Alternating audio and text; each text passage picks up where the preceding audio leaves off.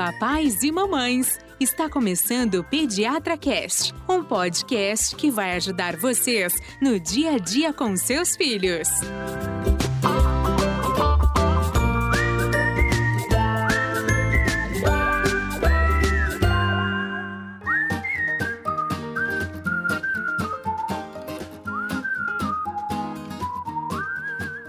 Olá, papais e mamães! Estamos iniciando mais um episódio que vai ajudar você nas dúvidas com seus filhotes. Eu sou Gustavo Passe, apaixonado por podcast, pelo João e também por pediatria. Ah, eu sou Carolina, apaixonada pela Maria e pela Laura, por pediatria, por podcast e apaixonada por sono sem ronco. Eu sou Ivani, mãe do Fernando. É, eu sou pedicaster, que é uma mistura de pediatra com Muito podcast. bem. Você acabou de criar um- uma nomenclatura para o seu momento atual. Sim. O Fernando ronca? Fernando. não, o Depende, né? Fernando não ronca. O Fernando ele costumava é, ranger os dentes. Isso ele, é bruxismo que chama é isso? bruxismo. Era uma coisa bem horrível, assim. É, eu mas. também Eu acho que todos nós bastante. roncam- roncamos, O né? Depende Fernando do não momento. ronca, mas meu marido ronca. o Paulo ronca bastante. Todos roncamos, eu acho que depende do momento. Se a gente Aliás, tá muito cansado, eh, eu vejo as É, meninas, todo o marido pós-plantão, ai, ai, ai, você já sabe que Aqui, uma noite quando eu ronca. pergunto, de ronco. você ronca? Eu pergunto pra criança, você ronca? Ela fala, não. Eu falei, mas como é que você sabe? Você tá dormindo, né? Aí ela fala, mas o meu pai ronca. né, mãe? né, mãe? Muito bem. Mas vamos começar então entendendo o que que causa o ronco. Bom, vamos lá então. Isso que a gente falou no começo é super importante. Então, assim, existem, existe, existe um ronco que é tolerável, mas existem roncos que de fato representam é, alterações. A gente vai falar ao longo desse podcast. Então, o que causa o ronco, na verdade, é um bloqueio na passagem do ar na parte posterior da boca. Tá? Então, quando o ar passa, se ele causa uma barreira na passagem do ar, acaba levando a uma vibração das estruturas que estão localizadas ali na parte posterior da garganta, e essa vibração é que leva ao som o ronco. Então eu posso ter várias intensidades nessa vibração e isso vai se representar pelo ronco, né, Ivani? Tem gente que ronca que até acorda, né, com o próprio Não ronco. tem gente de verdade, gente, é um problema social. Você Hum. vai, quem viajou de avião, sei lá, já, né, a gente às vezes tem um desconforto grande. Eu imagino uma mulher que dorme com uma pessoa que ronca toda noite. A gente fala mulher porque normalmente quem ronca mais alto são os homens, né? Graças a Deus a gente é muito fina. Né, Ivani? a gente jamais ronca. Mas é verdade, a gente escuta às vezes, é, sei lá, declarações de mulheres, e às vezes até assim, dizendo, não, não como uma crítica, mas como um desabafo, que Ah, realmente uma, crítica pessoa que. também. Não, a crítica vai direto ao marido, né? Óbvio. Quando vem pra gente, vem como um A desabafo. pessoa tá o que faço? sofrendo, né? Porque, gente, não dá pra você passar todas as noites sem dormir. Ou você dorme antes da pessoa, ou você não dorme mais. Ou você dorme com fone de ouvido. Ou com- E a gente que Ah, é dava difícil. plantão antigamente, né? A gente que trabalhava à noite, muitas vezes os quartos, agora eles dividem muito homem e mulher, mas antes, muitos prontos-socorros, o quarto do pediatra era junto com o cirurgião, o ortopedista, cada um dormia numa cama. Hum. E às vezes você falava, meu, hoje é o plantão do fulano, tenho que dormir antes dele, se for pra eu tirar o cochilo, senão eu tô danada, que lá vem o roncador do, do, do hospital. É verdade. No avião eu já tive, já tive situações que tinha um de cada lado, assim. Era Nossa. meio que um. Parecia um jogo de tênis, um jogando ronco pro outro, assim. Foi é a bom que- viagem toda. É bom que Que fica um de cada lado, porque Horrível. vibra igual e o avião não cai, né? Porque tem uns que você fala, meu, esse cara vai derrubar o avião nessa É, vibração é aí. Será que o piloto ronca? Acho que o copiloto. Na verdade, o cop... eles tiram uma soneca, né? Eles gente têm, eles têm várias enganar, equipes. né? Eles, não, eles têm dormem. várias equipes. Eu, É. como uma, dormir, coitados. Ainda bem que eles dormem. eu como o uma desesperada é se, se por voar, no. eu morro de medo de voar. Então eu tenho o pai de um paciente é, que já tá fora de tratamento, tinha uma leucemia, ele é piloto. E ele me contou que voo noturno tem várias, tem, dependendo do tempo de voo, tem duas ou três equipes completas. Então eles dormem de fato. Porque eles têm tantas horas que são permitidas no, no voo noturno. Uhum. Então troca toda a equipe. Piloto, copiloto e comissários. E aí eles vão trocando. Então eles dormem realmente num período. Então pode Eu ser que o piloto. Coitados. O copiloto Coitado tá de dormindo. não, da gente que Não voa. os, pe- não, os pediatras, os médicos dormem um pouco também. Sim, não dá sim. pra você ficar direto, né, gente? Todo mundo dá um. Quando Chega você uma fala... hora que o bicho, metade do cérebro desliga. Eu Você falo já dormiu isso. no hospital quando você fazia os plantões ou não? Sim, eu É? dormi. Mas eu gostava de ficar, assim, acordada até o máximo que eu conseguia. Depois. Porque eu odeio dormir e depois ter que acordar, entendeu? Então Entendi. eu prefiro já ficar acordada direto e aí a hora que eu Aí tiver você que deitar. até eu o olhinho abrir. Exatamente. Muito bem. Agora, criança, é engraçado, porque a gente quando vê criança, aqueles anjinhos, né? A gente não imagina a criança roncando, não combina muito, né? É. Aí vira um monstrinho. Porém, é, mas roncam, né? Tem crianças que roncam. Tem muito. Na verdade, assim, a maioria das crianças ronca. num determinado período da noite. É normal, então. É normal na hora que você relaxa muito. Então a criança, você vê na hora que ela começa a dormir, ela fica mais molinha e tem aquele sono mais profundo. Então, muitas vezes ela ronca nesse, mas é um ronco aceitável, vai um ronquinho né? É, o ronco pode ser normal, isso que a gente tá querendo dizer aqui. Então, assim, Mas é porque ele ainda não sabe usar todo. Não, não, não. é pelo porque- relaxamento É, mesmo. na- no sono profundo, a gente, todos nós relaxamos. Por isso que às vezes a pessoa, quando bebe, por exemplo, ronca mais alto. ou Ah, ronca sim. de fato. É, uma, Porque- das, uma das causas de É. ronco é beber, Porque né? o álcool causa um relaxamento é, maior da musculatura e a pessoa acaba roncando, por isso que eu falei. Relaxa mais, você faz com que a passagem do ar seja men- menor, porque é só você pensar no assoalho, no teto da boca. Na hora que ele relaxa, ele cai um pouquinho. Então eu diminuo a passagem do ar. E se essa pessoa está mais relaxada, vai diminuir ainda mais. A criança faz isso naturalmente. No sono profundo, ela relaxa, né, Vani, bastante a Isso. musculatura. Então a musculatura cede e aí a passagem do ar acaba tendo um- um, uma resistência maior, vibra as estruturas e ronca. Isso normalmente acontece nas crianças maiores de 3 anos. Isso é bastante comum de acontecer. Exatamente. E como a gente tem um pico de desenvolvimento dos órgãos linfóides, isso, se- o que, que significa isso? Adenoide e amígdala, é, na criança, o órgão não tem o mesmo tamanho ao longo de toda a vida. Ela- ele começa de um tamanho, normalmente, proporcionalmente, ele já é maior do que no adulto. E eu vou ter um pico de desenvolvimento de 4, 5 até 7 anos. Então, a amígdala e a adenoide, elas aumentam de tamanho para depois diminuir de novo e aí ficar o padrão de adulto. Então, É, vamos explicar momento... um, um pouquinho o que é essa história de adenoide, Uhum. né? O pessoal conhece como carne esponjosa. O que, que é isso, né? Bom, a amígdala é fácil de saber o que é. Você abre a boca, você vê lá duas bolas, né?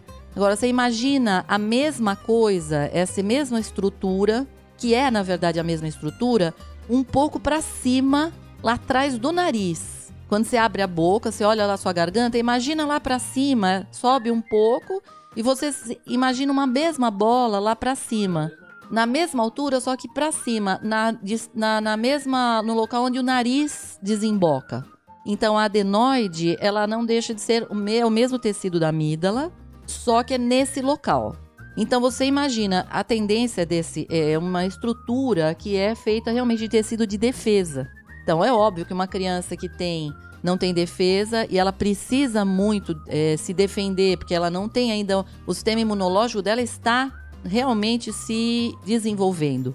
Então você vai ter um aumento desse tecido até os fazendo um pico mais ou menos entre os 6 e 7 anos de idade.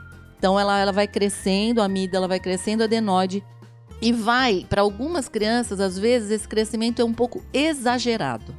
E aí é que o problema acontece. Então, vamos considerar o seguinte, o ronco, ele é normal, como a gente falou, ele pode ser normal, mas a gente pode dizer que 10% das crianças, então uma em 10 crianças, roncam de forma anormal, certo, É Carolina? isso mesmo. E aí esse ronco tem que ser olhado com mais cautela, tá? Eu acho que o principal ponto de atenção no ronco, né, Ivani, é quando ele vem associado com a apneia, tá? E que é isso que a gente tem que isso, chamar a atenção. isso nós vamos falar sobre isso, o que que é a apneia do sono, né? É, então, é, Então, tem alguns sinais de que o ronco não é normal. Por exemplo, quando ele é um ronco alto, irregular. Eu, geralmente, quando eu pergunto, sua criança ronca? Muitas mães falam ronca. É. Mas eu falo, não, mas ela ronca lá do outro quarto e você ouve do seu quarto? Aí algumas pessoas falam, não, né? É um ronquinho. Aí a gente vê que é um ronco normal. Mas tem gente que fala, sim. A minha criança tá roncando lá da- do quarto dela e eu tô ouvindo no meu. É porque aí o bicho pegou, né, gente? Já Aí, não porque é geralmente- já é um leitão dos grandes. Sim, daquele com a maçã na boca, com a né? maçã na boca. E É. aquela criança que normalmente você olha a criança dormindo, ela tá dormindo muitas vezes de boca aberta, né, Ivani? É aquela criança que dá umas. Exatamente. Dá umas, é que eles brincam é, popularmente, dá umas engasopadas que faz um... Sabe aquela... Isso, é- isso é muito comum, realmente a gente vai explicar por quê. Então, Porque isso mas tem relação com a dificuldade sinais do- de que o ronco pode não ser normal, né? Algumas situações. Essa é uma, né? Que você tá Uhum. vendo que a criança tá roncando alto. Agora, às vezes, isso pode ser uma fase, uma situação. Por exemplo, se a criança tem uma infecção, Uhum. veja bem, se você tem amígdala e adenoide, eles são tecidos de defesa. Uhum, Se a criança está com uma infecção, esse tecido está em ação, correto? uhum. Quando ele está em ação, defendendo a criança de uma infecção, ele aumenta de tamanho. Ele tem uma hipertrofia, que é o que a gente fala. Então, na situação da infecção, a criança pode roncar mais. Agora, depois que tá, passa essa fase da infecção, ela pode voltar ao normal. Então, isso pode ser uma Com fase que a certeza. criança está roncando muito, mas ser transitório. Outra coisa também que vai de encontro a isso, né, Ivani, são as alergias. A, gente, a Ivani acabou de falar que a adenoide e a amígdala são órgãos de defesa. Então, se eu tenho um momento, da mesma forma da infecção, se eu tenho, por exemplo, uma- um momento agudo de piora de uma rinite, a gente vai ter um podcast específico para falar um pouquinho sobre isso, eu posso ter um aumento agudo desse órgão que já é grande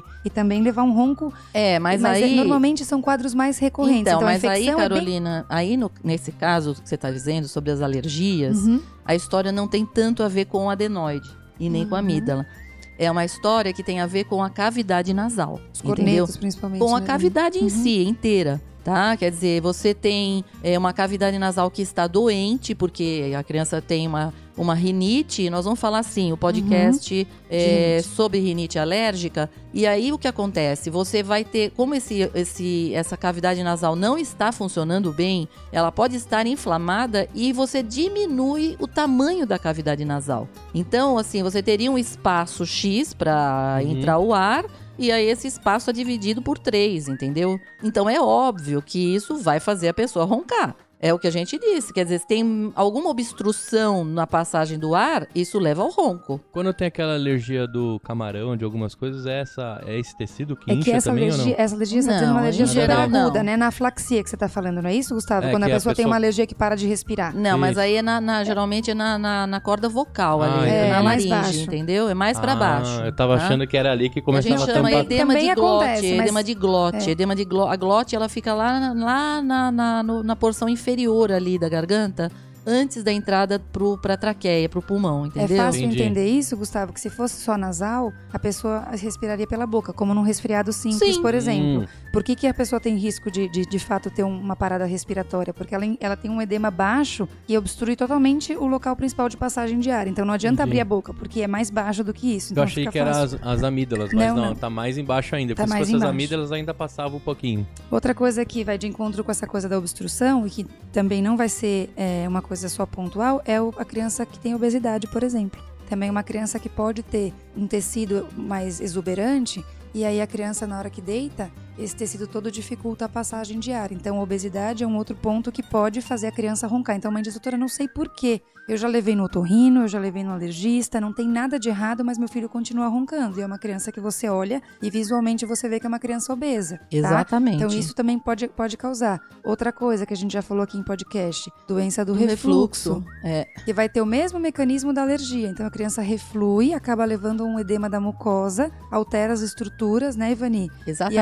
Trazendo uma, uma dificuldade. Então você veja, vejam que é tudo de que dificulta a passagem do ar. Você pode ter refluxos que chegam até a laringe, Hum. entendeu? Refluxos que sobem até a laringe. Tanto que muitas vezes dá para se ver hum, em um exame que você olha a laringe, sinais de refluxo na laringe.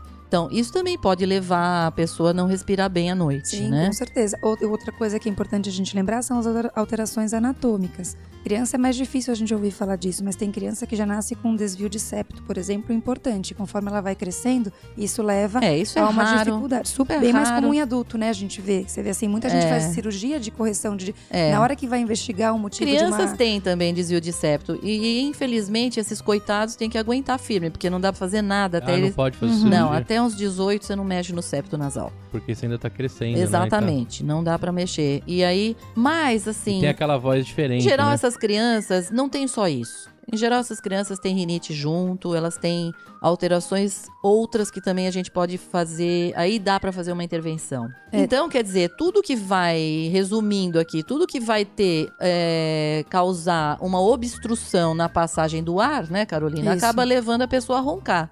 Agora, se não entra o ar pelo nariz, tem que entrar por onde? Pela boca, né? Pela boca. E aí, o que, que a criança vira? Um respirador Um bucal. respirador bucal que impacta em muitas coisas, né, Ivani? Aquela Muitas criança que coisas. você olha para. Normalmente, a gente que é médico e pediatra, a gente olha pra criança e a gente consegue identificar É porque sinais. ele tá que- sempre com a boca aberta. A criança tá sempre com a boca aberta. Sempre. Você olha pra ela, tá lá, com a boca aberta. Agora, é, a Carolina começou a falar de uma coisa que eu interrompi e que nós vamos falar agora, que seria justamente a apneia. Era uma síndrome, né? É uma chamada? síndrome. Síndrome da apneia obstrutiva do sono. Isso é muito. É, é até mais comum a gente ouvir falar dos nos adultos, tá? Por tudo isso que a gente comentou, obesidade, é, bebida alcoólica, mas normalmente esses fatores vêm agravar muitas vezes uma condição que o paciente já tem de risco, né, para ter a síndrome da apneia obstrutiva do sono, tá? É um quadro relevante, sim, tem que ser identificado porque tem riscos relacionados à síndrome da apneia, né, Ivani? Isso. Porque, veja bem, se você tem. na- no caso da apneia, você pode ter. A criança, ela para de respirar. Quer dizer, você tem uma obstrução tão grande que ela para de respirar. Às vezes, assim, ela para alguns segundos, mas pode chegar um minuto sem respirar. E aí, o que acontece? Cai a oxigenação. Porque ela para de respirar, cai a oxigenação cerebral. O cérebro, ele percebe que caiu a oxigenação, ele manda uma mensagem ali para a pessoa, para ela respirar. E aí, é aquela criança que tá, ela tá respirando, você tá ouvindo ela roncando, roncando, de repente para de respirar, de repente ela dá uns dá umas, dá umas engasgadas assim e volta, pega Uhum. no tranco ali de novo, entendeu? Então você imagina isso 30, 40, 100, até 300 vezes por noite pode acontecer.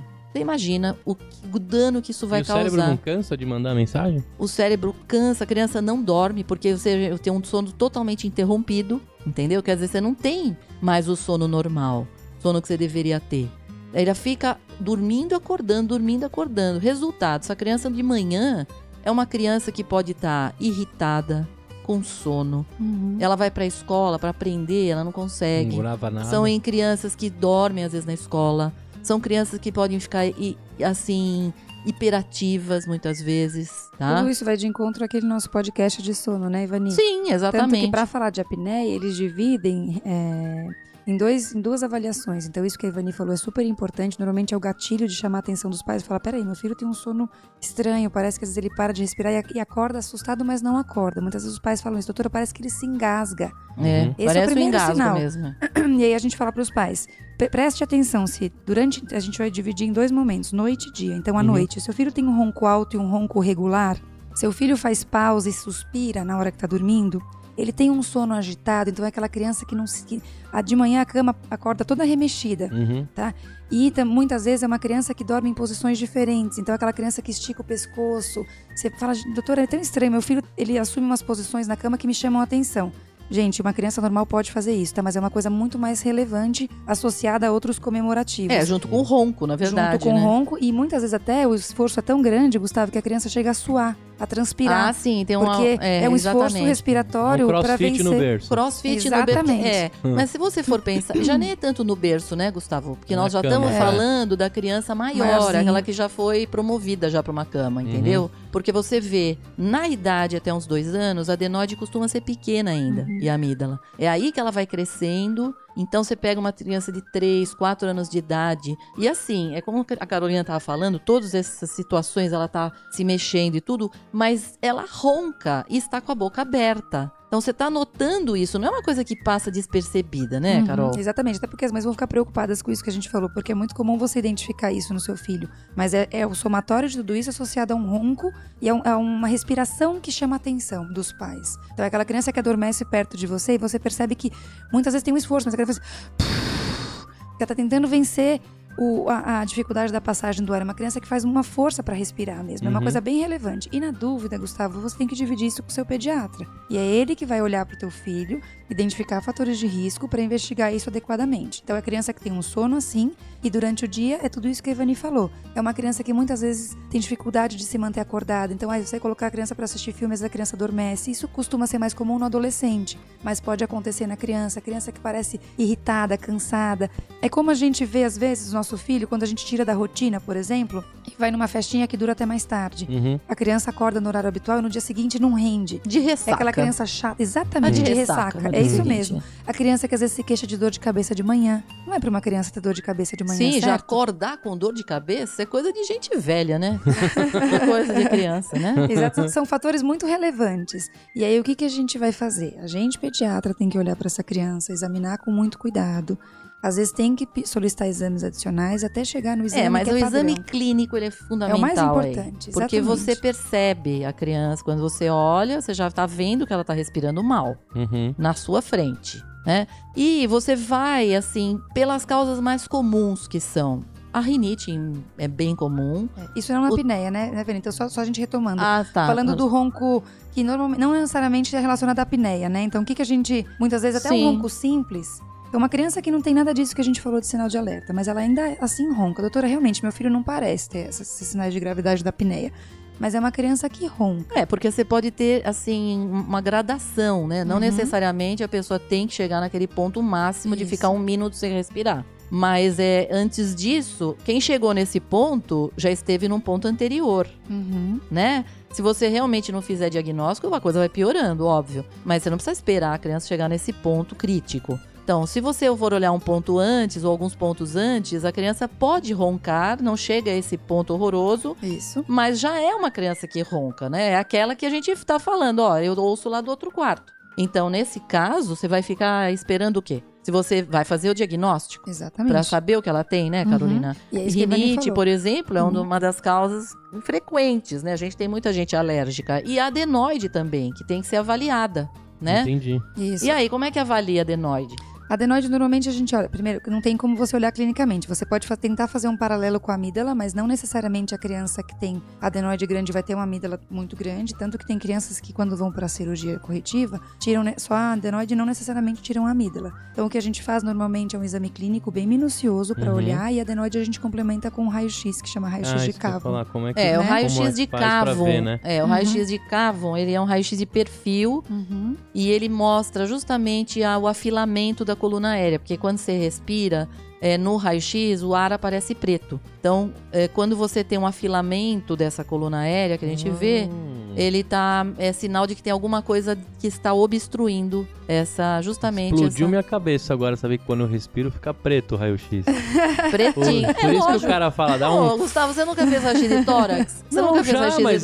de... é. E no raio-x de tórax aparece que cor? Ah, cor de rosa? Ah, mas eu, eu nunca... Ô, eu não- Gustavo, é Mas- preto, né? É Mas eu nunca que tem lá. a curiosidade de entender, entender aquilo. Primeiro gente fica procurando se engoliu alguma coisa errada e tal, né? O que, que é essa coisa Vê se branca aqui no meio? Calma, um seu coração. celular. É, sei lá, um palito de dente, um palito de churrasco.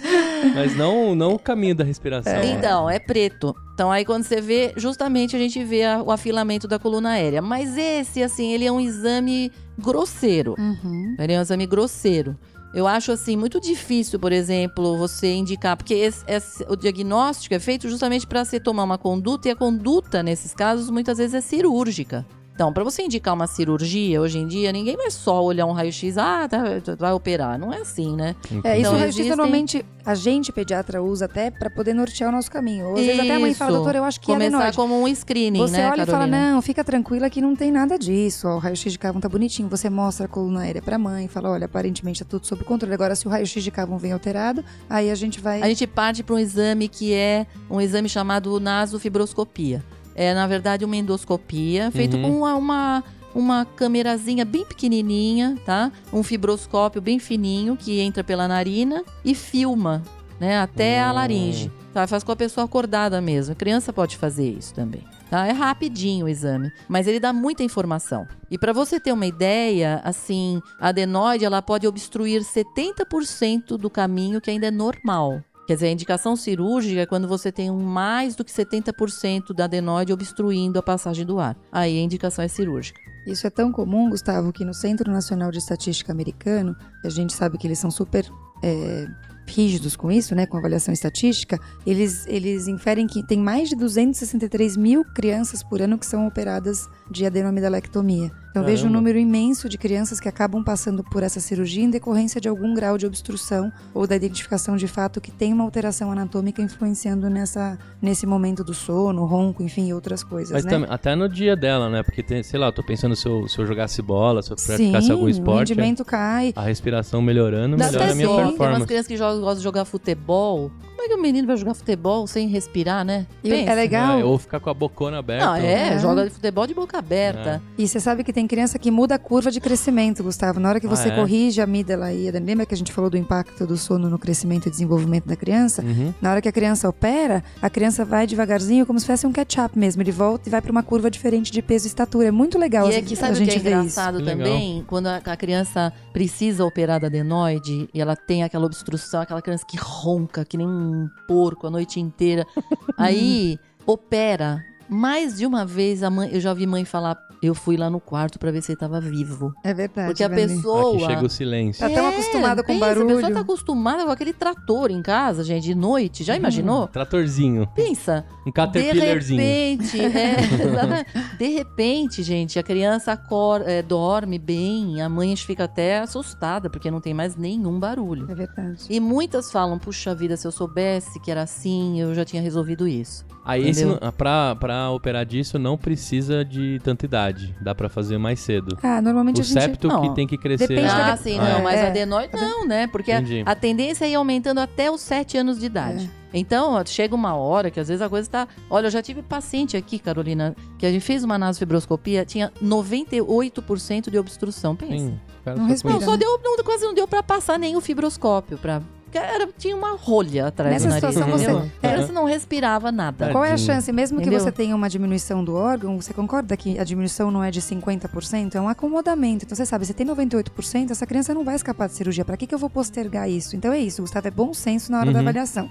Mas aí elimina, aí que eu ia perguntar, elimina a apneia, reduz a A apneia. ideia é essa, Ah, você eliminar por elimina. completo. Não, Eliminar. não, não é, É, reduzir, você tem é que, porque a apneia é um problema. Então assim, a gente Tá. tá falando de ronco, não necessariamente com apneia. Tá. Então, para eu tratar o ronco, eu vou ser mais cauteloso. É, ah, é um paciente que ronca, que tem uma obstrução parcial, relevante. Muitas vezes a gente discute com um colega otorrino que a gente confia Uhum. para dividir essa colocação, participa a família dessa discussão. Mas se você tem um- uma situação extrema, a gente vai atrás da, da correção cirúrgica já, porque essa criança não vai ter benefício de esperar uma idade que o órgão reduz de tamanho, tá? Entendi. Então a gente tá falando assim, de ronco, é isso, tratar a rinite, se a criança tem alguma alergia, se a criança tem refluxo, eu vou tratar o refluxo. Se é uma criança obesa, eu vou orientar esses pais a ajustarem a dieta para perder peso. Então isso são cuidados que eu vou fazer para ajudar a controlar o ronco com se eu infiro que, que a causa desse, desse ronco é tratável sem a indicação cirúrgica. Se é um Tá. paciente que tem apneia, eu vou ter que ser mais invasivo na minha avaliação. E é isso que a Ivani falou. Eu vou ter que olhar adenoide e muitas vezes eu vou ter que fazer um exame específico, que é a polissonografia,